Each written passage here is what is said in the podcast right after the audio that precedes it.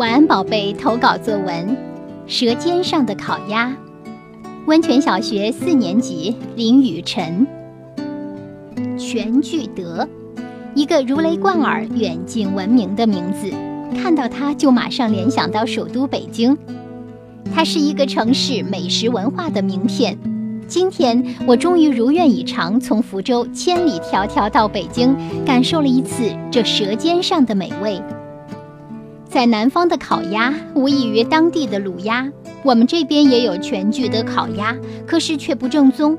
我来北京就是为了尝一下最正宗的烤鸭。这次我还目睹了烤鸭的制作过程。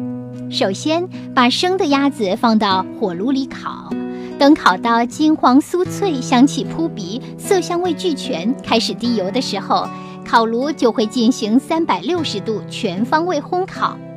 一定的时间到了，再把烤鸭拿出来，放在盘子里，用刀把一片一片的烤鸭片下来，皮和肉完全分离。这刀工赞。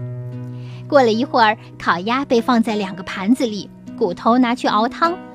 印象中在福州吃烤鸭时，只有沾着烤酱吃的，这次可算长知识了。在北京呀，烤鸭不仅仅可以沾烤酱吃，还可以沾糖。夹着草莓块、黄瓜条，嗯，拿上一片薄薄的面饼皮，我迫不及待地夹了两块肥而不腻的烤鸭片，一片沾上糖，一片沾上酱，放在面饼皮的里面，然后再加上几根黄瓜条、一些草莓块，包在一起，一口咬下去，哇哦，咸中带甜，酥中带脆，金黄油腻，满嘴都是油和酱糖，回味无穷。听人说，烤鸭沾糖一口就咬化了，软软脆脆的，非常好吃。我听后食指大动，拿上一块，沾上糖，顺便拿起一块面饼皮，也顾不上怎么包了，直接拧成包子形状，呜一口就吞下去。服务员说，一口吞下才算正宗。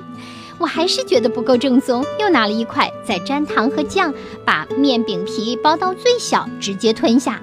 服务员说的没错。酸甜苦辣咸都包在里面了，这真是一顿饕餮盛宴。朋友们听了我的介绍，是否有口水落下三千尺，烤鸭摆在你眼前的感觉？如果没有，那肯定没有尝过正宗的北京烤鸭。下回我请你。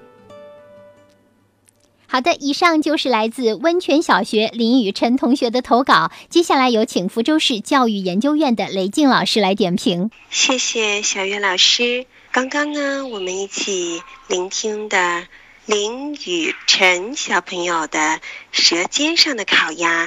嗯，作为一个四年级的孩子，可以说林雨晨小朋友啊，他的文字功力可是了得的。首先，我们发现他在撰写文章的时候。嗯，给人身临其境的感觉，是因为他非常认真而细致的记述了烤鸭制作以及品尝的整个过程。比如说，因为来到北京，所以看到了正宗烤鸭的制作。在这个表述中，他用到了像“首先”“接着”。啊，这样表示顺序的词，让我们知道啊，原来烤鸭的制作是这样一步一步才能够到最后啊出炉的啊。那么接下来呢，在嗯品味烤鸭的这个部分里，他也写的非常生动。我们看到了一个活脱脱的小馋猫、小吃货的形象啊。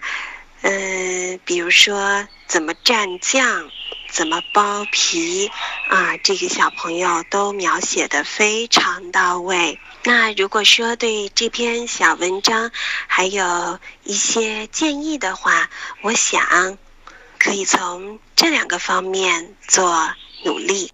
一个呢，就是在描写上可以再细腻一点，比如说你夸赞这个饭店厨师的刀工，说这个肉是片下来的。那具体什么叫做片呢？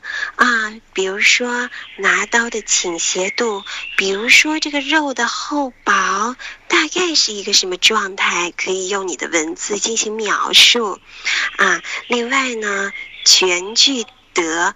真的是非常出名的中华老字号。那么，关于它的背后的一些历史文化故事，如果可以在文章中向大家介绍，就更好了。嗯，谢谢谢谢雷静老师，雷老师一方面给予充分的肯定，雨辰加油啊，你写的很棒了。另外一方面也给你提出了一些建议哦，希望你继续加油，好好努力，享受吃和写作的快乐。